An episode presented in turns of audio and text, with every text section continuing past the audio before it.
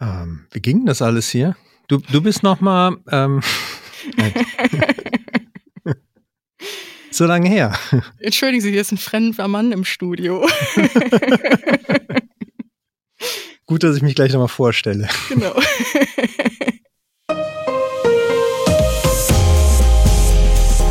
Herzlich willkommen zum Datenschutz Talk, Ihrem Podcast für die Themen Datenschutz und Informationssicherheit.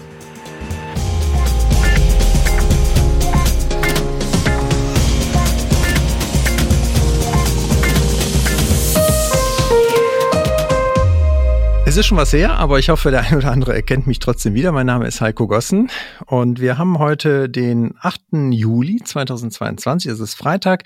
Unser Redaktionsschluss war wie gewohnt um 10 Uhr und wir gucken zusammen zurück auf die Woche des Datenschutzes. Und wir heißt, und Sie wissen das wie kein anderer, wir sind nie alleine hier. Deswegen freue ich mich sehr, dass ich heute wieder das Vergnügen habe, mit der lieben Laura Toschinski aufnehmen zu dürfen. Hallo Laura. Hallo Heiko, ja, schön, dass wir mal wieder zusammen hier stehen dürfen. Ist ja schon wieder ein bisschen was her. Auf jeden Fall lange her und nichtsdestotrotz, äh, glaube ich, haben wir heute wieder viel Spaß miteinander, zumindest wenn ich mir so die Themenliste angucke. Was hast du denn alles mitgebracht? Als allererstes habe ich eine Studie mitgebracht zu dem Einsatz von Cookies auf Regierungswebseiten mit einem ganz interessanten Ergebnis, wie ich finde. Dann als nächste Nachricht geht es um ein Update bei Google, die nämlich Datenspuren reduzieren wollen zukünftig. Dann ein erneutes Datenleck bei der Marriott Hotelkette. Und zu guter Letzt nochmal ein Update von unserem Bundesbeauftragten, der neue Datenschutzvideos veröffentlicht hat. Wie sieht's bei dir aus? Ja, ich würde mit dir neben unseren Hausmeisterthemen einmal äh, erfreut auf ein Urteil des Landgerichts äh, Köln schauen zum Thema Verantwortlichkeit bei Google. Dann schauen wir mal wenig überrascht auf ein paar Bußgelder, die ich mitgebracht habe und vielleicht ein wenig erschrocken mit dem Thema Kita-Apps und Datenschutz beschäftigen wir uns dann noch. Und last but not least habe ich noch eine, glaube ich, auch sehr praxisrelevante Empfehlung für Datenschutzbeauftragte in Unternehmen. Aber ganz zu Beginn, wie du ja vorhin schon angekündigt hast, haben wir ja noch ein paar Hausmeisterthemen zu Beginn der Folge, wie das ja unsere lieben Zuhörerinnen und Zuhörer gewohnt sind. Und ja, zuallererst möchten wir natürlich noch auf die freien Plätze in unserem Team der Managementsysteme hinweisen. Heiko, was haben wir denn da für Anforderungen an die Leute, die sich doch hoffentlich bei uns bewerben in Vielzahl? genau. Ja, im Bereich Managementsysteme, da haben wir ja vor einiger Zeit schon gesagt, dass wir da noch suchen. Wir suchen mittlerweile äh, noch eine weitere äh, Person. Gerne auch äh, weibliche Kandidaten sind da sehr gerne willkommen weil wir suchen halt jemanden oder jemande, die uns unterstützt beim Beraten und aber auch beim Auditieren im Bereich von insbesondere Informationssicherheitsmanagementsystem. Also das Thema ISO 27001 ist da natürlich ein großes Thema. Und wer halt die Voraussetzungen mitbringt, der wird dann halt auch mit unserer Unterstützung zum Auditor ausgebildet das an sich natürlich ohnehin schon ein cooler Job ist in der Beratung, aber als Auditor auch nochmal, finde ich, eine ganz eigene Erfahrung mit sich bringt. Also wer da Lust hat, äh, was zu erfahren, der meldet sich gerne bei uns, entweder über unsere Webseite karriere.migosense.de oder aber auch gerne einfach mal über Social Media Kanäle uns antriggern. Wir sind ja auf Instagram unter Datenschutztalk-Podcast oder aber auch über Twitter unter ds-talk zu finden. Und äh, ja, von daher also melden Sie sich gerne. Oder natürlich über LinkedIn sind wir auch alle auffindbar. Von daher einfach mal an, anfunken. Genau, richtig. Wir freuen uns darauf auf jeden Fall sehr. Ja, du hast schon unsere Social-Media-Kanäle jetzt angesprochen. Wo wir auch vertreten sind, ähm, ist unter anderem ja auch YouTube, wo es immer wieder mal interessante Videos von uns gibt und von unserer Arbeit. Zuletzt ja sind ja deine Interviews erschienen. Du warst ja beim Business Talk am Kudamm zu Gast und ja, hast dich zu so Themen geäußert wie Datenschutzmanagement, Datenschutz in Verbindung mit Wettbewerbsvorteil, aber natürlich auch was so im Gesamten die Arbeit eines DSBs angeht. Wie war so dein Eindruck? Wie sehr freust du dich jetzt, dass es endlich öffentlich abrufbar ist? ja, ist natürlich schön, wenn es nachher am Ende funktioniert. Die sind ja nicht auf unserem Kanal, sondern auf dem Kanal vom Business Talk am Kudamm, wo ich halt ähm, gefragt wurde, ob ich dort was zu den Themen sagen würde, was ich natürlich gerne mache, weil es ja ein Herzensthema von uns ist und wo wir auch wirklich gerne uns zu äußern. Von daher, ja, würde mich natürlich freuen, wenn der ein oder andere mal vorbeischaut. Die sind auch nicht so ewig lang, also unter zehn Minuten jedes, also von daher relativ schnell äh, durch und war ja, vielleicht dem einen oder anderen hat ja vielleicht jemand noch eine Meinung. Von daher freue ich mich ja natürlich auch, wenn wir über einen Austausch kommen, wenn jemand ein Like da lässt oder halt auch einen Kommentar. Hast du mal geschaut, wie viele Leute sich die Videos schon angeguckt haben? Ja, das ist tatsächlich so knapp fünfstellig. Das ist schon, schon ganz ordentlich. Ja, das ist schon cool. Ja, unsere äh, Instagram-Follower, die steigen ja auch stetig. Ja, sehr gut, dass du es ansprichst. Haben wir jetzt die 700 Follower-Marke geknackt. Das ist natürlich auch schon mal wieder ein kleines äh, Fest wert, aber wir arbeiten natürlich auch da auf vierstellig hin. Also von daher, wer uns da noch nicht folgt, das ist natürlich immer ein, ein, äh, ein Kanal, wo wir auch das eine oder andere schon mal an Insights geben, nämlich zum Beispiel auch, wo man schon mal äh, Sprecher und Sprecherinnen des Teams hier mal äh, nochmal im Bild sieht, weil äh, wir da natürlich, und das werde ich zu, zukünftig natürlich auch versuchen, schon mal öfters zu machen, dort euch auch mit einzubinden in zum Beispiel Stories, damit dann unsere Follower dort auch ein bisschen noch ein Gesicht zur Stimme haben. Tja, ich freue mich drauf. Apropos Gesicht zur Stimme, das gibt's natürlich auch noch mal die Möglichkeit, ähm, ein Gesicht zu sehen, vielleicht sogar in Präsenz. Wir haben ein Seminar wieder äh, jetzt auch äh, verbindlich geplant. Also das heißt, es wird auch stattfinden und zwar vom 31.8. bis zum 2.9. ein Seminar zur ISO 27701. Das ist ja die Erweiterung des, äh, der 27001 um das Thema Datenschutzmanagement. Also wer da noch äh, was lernen möchte und verstehen möchte, wie man sowas anwendet und was dann auch zu beachten ist, der ist natürlich gerne willkommen, meldet sich einfach auf unsere Webseite, dort auf Akademie gehen. Da sind die Angebote entsprechend alle aufgelistet. Super, jetzt aber genug gequatscht, oder? Ich würde auch sagen, wir kommen mal zu den eigentlichen Themen, Laura. Du hattest was von Cookies auf Regierungswebsites gesagt. Schieß los. Genau, richtig. Ich habe eine, ein Ergebnis einer Studie mitgebracht, die an der TU Berlin durchgeführt worden ist. Und zwar hat die Studie sich mit den offiziellen Regierungswebseiten beschäftigt und geschaut, wie datenschutzkonform diese denn Cookies anbinden. Hierbei hat, hat das Team sich von der TU Berlin über 6000 Webseiten angeschaut. Einmal natürlich von allen G20-Mitgliedstaaten und weiteren internationalen Organisationen wie der EU und der Vereinten Nationen, aber auch offizielle Webseiten zu Informationen zu Covid-19 waren hier Teil der Studie. Bei der Auswertung wurde ein Augenmerk gelegt auf die Erst- und Drittanbieter-Cookies auf die zweiteren natürlich ganz besonders, denn ähm, ja, diese Tracking-Cookies oder unter anderem Tracking-Cookies ja eben diese kritischen Datenverarbeitung beinhalten, von IP-Adressen, Browserverläufen, aber auch sogar ja von Shoppingverhalten. Ergebnis, über 90 Prozent setzen Cookies ein, ohne halt eben dies gefragt zu tun. Also auch Klassiker hier, was fehlende Einwilligung angeht, war hier in den Ergebnissen zu finden.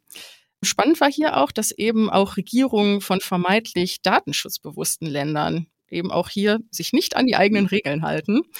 Bei, in Deutschland waren es sogar 87 Prozent der Webseiten, die eben solche Cookies einsetzen. Ähm, spannend aber zum Beispiel Japan nur 77 Prozent. Das hätte man vielleicht auch nicht gedacht.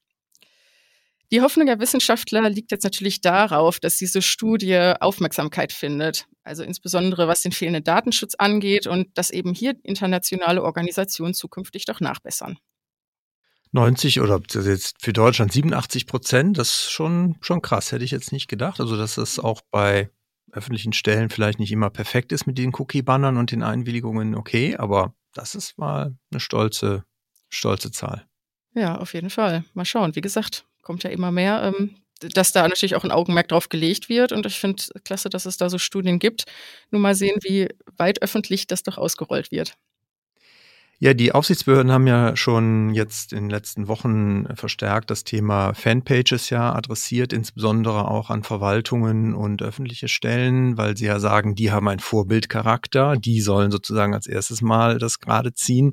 Von daher hm, vielleicht da auch nochmal der Appell, dass vielleicht auch bei den Cookie-Bannern und Cookie-Lösungen dann vielleicht auch dort ein wenig äh, voranzubringen, damit dann wir in Zukunft im internationalen Vergleich vielleicht auch äh, nicht mehr so schlecht dastehen. es wäre zu wünschen.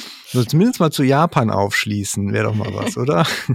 ja, das wäre schon was, das stimmt, da hast du recht. So, und du hast jetzt was Neues mitgebracht zum Thema Google Ireland. Genau, wir haben ja in der Vergangenheit äh, auch schon öfters das Thema, es ist jetzt nicht, nicht super neu, dass natürlich bei Suchmaschinen und wenn dort personenbezogene Daten letztendlich auf, auf Webseiten zeigen, dass es gegebenenfalls Löschansprüche gibt gegenüber Google für so eine für so ein Suchergebnis. Jetzt gibt's im Rahmen von einem äh, einstweiligen Verfahren, einem einstweiligen Rechtsschutzverfahren eine äh, Klarstellung vom Landgericht Köln. Die sagen, Google ist, äh, Google Ireland ist als Mitbetreiber der Suchmaschine auch für die Löschung von Suchergebnissen mitverantwortlich. Wie gesagt, Hintergrund auch hier äh, ein Streit halt um darum, inwieweit halt das Suchergebnis die Persönlichkeitsrechte verletzt und das Ganze muss ja immer abgewogen werden gegen die Meinungsfreiheit auf der anderen Seite. Da ist das Gericht halt zum Ergebnis gekommen, dass jetzt zumindest mal in der einstweiligen Verfügung hier die Löschung durchzusetzen ist und sie haben halt im Rahmen der Begründung auch nochmal klargestellt, dass Google Ireland und Google USA hier gemeinsam Betreiber der Suchmaschine sind und damit halt auch Google Ireland mitverantwortlich ist für die Umsetzung dieses Löschanspruches. Wir äh, verlinken das Urteil mal. Das ist jetzt ähm, eine einstweilige Verfügung, deswegen nicht allzu umfangreich, kann man sich mal schnell durchlesen, aber das ist vielleicht nochmal ganz hilfreich, das klargestellt zu haben. Ich möchte gerne ein Thema aufgreifen von unseren lieben Kollegen Gregor und David aus der letzten Woche. Die beiden haben sich ja mit der Sorge um den Datenschutz befasst infolge der Aufhebung des Abtreibungsrechts in den USA. Ähm, hier geht es ja eben darum, dass die Sorge besteht, dass Online-Aktivitäten von abtreibenden Personen zukünftig ja ausspioniert werden könnten, um eben hier ja, gegen, gegen geltendes Rechts Aktivitäten halt eben aufzudecken. Es ist jetzt ein ganz, eine ganz spannende Nachricht von Heise veröffentlicht worden im Laufe dieser Woche, nämlich dass letzte Woche Freitag bereits Google, Google sich geäußert hat und ähm, auch auf dieses Thema reagiert. Denn Google möchte nun zukünftig ähm, im Rahmen des Trackings auf einen Teil der Datenspuren äh, von Besuchern verzichten, die eben sensible Einrichtungen besuchen. Wie soll das aussehen? Also die Löschung des Standortprotokolls soll im Anschluss erfolgen, wenn die Person beispielsweise in medizinischen Einrichtungen wie Beratungsstellen, Heimen für häusliche Gewalt, Fruchtbarkeitszentren, Suchtbehandlungseinrichtungen, aber auch Kliniken für Gewichtsabnahmen und kosmetische Chirurgie besuchen. Also man betritt das Gebäude, geht wieder raus und in dem Moment ähm, sagt Google zu, dass ab dieser Woche nämlich dieses Update erfolgt und eben dann diese entsprechenden Daten gelöscht werden. Soll also eine Ergänzung sein zu den datenschutzfreundlichen Voreinstellungen. Und ja, vielleicht finde ich schon ein ganz guter Schritt in die richtige Richtung, oder Heiko? Ja, definitiv. Ich meine, es äh, macht ja auch nochmal klar, dass halt natürlich so Bewegungsinformationen, äh, Geodaten, Bewegungsprofile letztendlich halt sehr schnell auch sensible Arten von personenbezogenen Daten sein können, weil ich halt dadurch sehr schnell Rückschlüsse ziehen kann, vielleicht welches Gesundheitsleiden ich habe, je nachdem, welche Ärzte ich aufsuche. Deswegen könnte man überlegen, ob man das vielleicht äh, noch ein bisschen ausweitet. So, ich möchte den äh, nicht mehr vorhandenen Blog zu den Bußgeldern einleiten. Wir haben noch eine Meldung zu einem Bußgeld übrig behalten. Es waren vorhin mal ein paar mehr, die haben uns aber äh, ein wenig konzentriert auf ein Bußgeld. Und zwar gucken wir nach äh, Frankreich. Die französische Aufsichtsbehörde hat Total Energies dort zu einer Geldstrafe von einer Million Euro verurteilt. Hintergrund ist, dass die französische Aufsichtsbehörde CNIL mehrere Beschwerden erhalten hat, die wohl auf Schwierigkeiten hindeuteten beim äh, Zugang, also beziehungsweise bei, bei den Datenauskünften und aber auch letztendlich bei der Möglichkeit, Direktwerbung zu widersprechen. Daraufhin hat man hier und laut der Pressemeldung auf der EDPB-Webseite wohl schon auch noch einbezogen, dass man mitgearbeitet hat auf Seiten von Total Energies, da äh, ein Bußgeld am Ende von einer Million verhängt. Wie gesagt, das zeigt nochmal, finde ich, dass halt nicht nur in Deutschland das Thema Einwilligung, Widerspruchsmöglichkeiten bei Direktwerbung halt schon ernst genommen wird. Also auch in Frankreich ist da wohl entsprechend Druck hinter. Von daher da vielleicht auch nochmal der Appell an alle Unternehmen, durchaus dafür Sorge zu tragen, dass man die Beschwerden, äh, die Beschwerden der Betroffenen ernst nimmt, wenn sie halt der Werbung widersprechen. Das sollte man tun. So ist es. Ich habe mitgebracht noch ein erneutes Datenleck bei der Marriott Hotelkette. Hier ist es wohl zu einem Zugriff gekommen durch Kriminelle auf 20 Gigabyte vertrauliche Geschäftsunterlagen und Zahlungsinfos, wie beispielsweise Kreditkartendaten eines Flughafenhotels in Baltimore in den USA.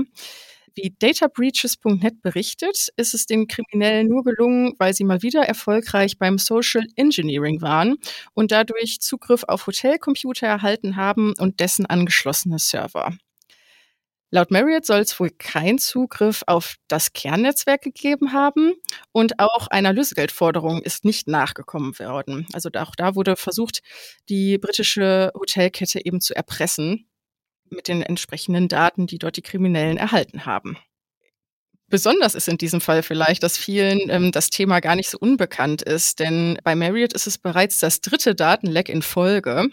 Denn bereits 2018 kam es dort zu einem nicht autorisierten Netzwerkzugriff, äh, wo Daten von 500 Millionen Gästen abgegriffen worden sind. Ähm, damals war das bei der einer Systemkonzerntochter der Fall und anderthalb Jahre später ein weiteres Datenleck, denn auch hier wieder, ja, Stichwort Social Engineering, sind die Login-Daten zweier Mitarbeiter eines Franchise-Nehmers an die Kriminellen geraten, sodass auch hier über fünf Millionen betroffene Hotelgäste äh, eben von diesem Datenleck betroffen waren.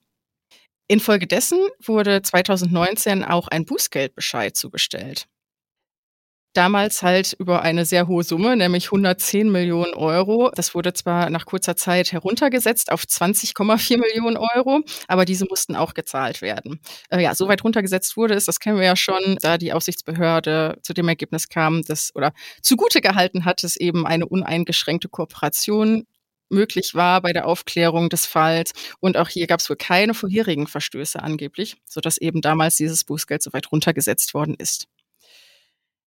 In dem Zusammenhang finde ich nochmal ganz spannend, ähm, sind natürlich wieder Sicherheitsexperten auf den Plan gerufen worden und die insbesondere davor warnen, dass Organisationen, die bereits Opfer von Angriffen im Bereich des Social Engineering geworden sind, auch immer wieder in dem Bereich attackiert werden, weil eben die Wahrscheinlichkeit sehr, sehr hoch ist, dass eben ja dieser unsichere menschliche Faktor der IT-Security gut ausgenutzt werden kann und was halt schon mal passiert, äh, was schon mal äh, erfolgreich gelaufen ist, wird dann auch wirklich richtig schnell wieder ausgenutzt. Also mal sehen, ob es da noch ein viertes, fünftes, sechstes Datenleck kommt. Zumindest dürfte die Argumentation mit, das ist das erste Mal halt jetzt nicht mehr funktionieren. also das ja, könnte natürlich dazu führen, dass die Bußgelder Reduzierung in Zukunft dann nicht mehr so üppig ausfällt bei Marriott. Ich komme zum Thema Kita-Apps. Und zwar haben wohl Kita-App-Entwickler es nicht alle so ernst oder nehmen es nicht so ernst mit dem Datenschutz. Laut einem Bericht der Ruhr-Uni Bochum und einigen anderen Online-Medien äh, ist jetzt in Vorbereitung auf das in Australien bzw. Sydney stattfindende 22. Privacy Enhancing Technologies Symposium, jetzt im Juli 22, äh, eine Vorabveröffentlichung rausgekommen. Die hat halt 32 Android-Kita-Apps untersucht, unter anderem aus den USA und Europa. Und Wissenschaftler, unter anderem von der Ruhr-Uni Bochum, die hier äh, daran beteiligt waren, des Max-Planck-Instituts für Sicherheit und Privatsphäre, haben hier mitgearbeitet, haben dort gravierende Sicherheitsmängel festgestellt bei vielen. 16 auf dem deutschen Markt verfügbare Apps kommen auf fast eine halbe Million Downloads. Also das heißt, die sind jetzt auch tatsächlich wirklich genutzt. Und davon acht Apps, darunter wieder vier deutsche, wiesen halt gravierende Sicherheitsprobleme auf. Und laut den Machern der Studie war es halt wohl Angreifern möglich, private Fotos der Kinder teilweise dort abzurufen, nachdem sie ihre eigenen Accounts gehackt haben. Und es war halt wohl auch so, dass sehr viel Daten teilweise an Dritte herausgegeben werden, verkauft werden von den Betreibern. Bis hin zu die Datenschutzerklärungen, die sich dann wohl auch als, ja, mitunter sehr unzureichend dargestellt haben, so dass man halt insgesamt hier schon großen Nachholbedarf sieht. Man hat natürlich, wie das äh, dann oft so ist, ja auch die ähm, Entwickler und ähm, Betreiber dieser Apps äh, damit konfrontiert und das ist dann die nächste erschreckende Zahl, dass nur sechs der 42 Anbieter und Entwickler überhaupt auf die Vorwürfe und ähm, auf die Hinweise reagiert haben. Ist natürlich auch eher traurig, wenn dann man schon diese Hinweise bekommt und dann noch nicht mal irgendwie darauf reagiert oder Stellung zu bezieht. Also von daher, wer so Kita-Apps nutzt, sei vielleicht auch da nochmal empfohlen zu gucken, ob das eine derer ist, die hier betroffen sind oder ob man äh, schon quasi sich zufällig die Guten ausgesucht hat. Vor allem wird ja wahrscheinlich auch die Kita selber gar nicht so selten als verantwortliche Stelle angesehen werden, oder? Also das ist natürlich immer der nächste Punkt. Ne? Also das ist natürlich im Rahmen der Datenschutzhinweise, die die Kita selber dann auch tatsächlich ja irgendwie irgendwo platzieren muss. Genau, die müssten dann wahrscheinlich auch sich nochmal überlegen, für welche Daten sie da drin verantwortlich sind und wie sie das kenntlich machen. Absolut. Ja, besser ist. Besser ist. Wir bleiben beim Thema Kinder. Und zwar habe ich die neue Videoreihe mitgebracht vom Team rund um den Bundesbeauftragten für den Datenschutz und die Informationsfreiheit. Denn es wurden neue Folgen der Datenfüchse veröffentlicht. Wir hatten das Thema hier schon mal. Das sind ja, ja ganz schöne Kurzvideos, so anderthalb bis zwei Minuten gehen die, die kindgerecht die Themen Datenschutz, äh, Sicherheit im Internet, aber auch, ähm, ja, was im Ernstfall zu tun ist, wenn Daten ähm, verloren gehen, ähm, sich halt mit diesen Themen behandeln. Und ja, wir packen wie immer gerne den Link in die Show Notes. Äh, einen Blick rein lohnt sich auf jeden Fall für alle Eltern und die Kinder natürlich erst recht. Ich wollte gerade sagen, also böse Zungen sagen auch, das ist auch für den einen oder anderen Erwachsenen sicherlich die richtige Portion. Ja, Stichwort Aufsichtsbehörde ist da an der Stelle nochmal ganz gut. Ich würde es ähnlich machen wie du und nochmal was aufgreifen von letzter Woche. Da hatten David und Gregor ja schon mal auf den Tätigkeitsbericht der LDI NRW hingewiesen und wie sich das natürlich gehört, gucken wir natürlich, wenn die Kollegen hier uns Empfehlungen geben, auch selber mal rein. Ich habe in dem Zuge dann festgestellt, dass die Webseite des LDI NRW tatsächlich in einem neuen Kleid daherkommt, deutlich ansprechender als es früher war. Also wer da noch so diese Webseite aus den 70er Jahren vor Augen hat, der kann noch mal vorbeischauen. Die sieht auf jeden Fall besser aus. Du hast auf jeden Fall schon länger nicht drauf geguckt, das können wir festhalten. Erwischt. Mist. Ja. Sorry, die Spitze konnte ich mir nicht verkneifen. ja, das äh, gebe ich zu. Aber vielleicht geht es ja anderen auch so und wie gesagt, haben noch äh, das alte Bild vor Augen. Also, darum geht es aber gar nicht. Das ist gar nicht die, die Empfehlung, die ich habe, sondern in dem Tätigkeitsbericht berichtet die LDI auch nochmal über die Prüfungen, die sie gemacht haben, weil sie haben ja schrittweise und auch branchenbezogene Überprüfungen, die sie halt jedes Jahr machen zur Umsetzung der DSGVO in der Wirtschaft. Und diese Prüfungen verschicken sie halt dann an bestimmte Unternehmen, so ein bisschen nach dem Zufallsprinzip innerhalb von Branchen.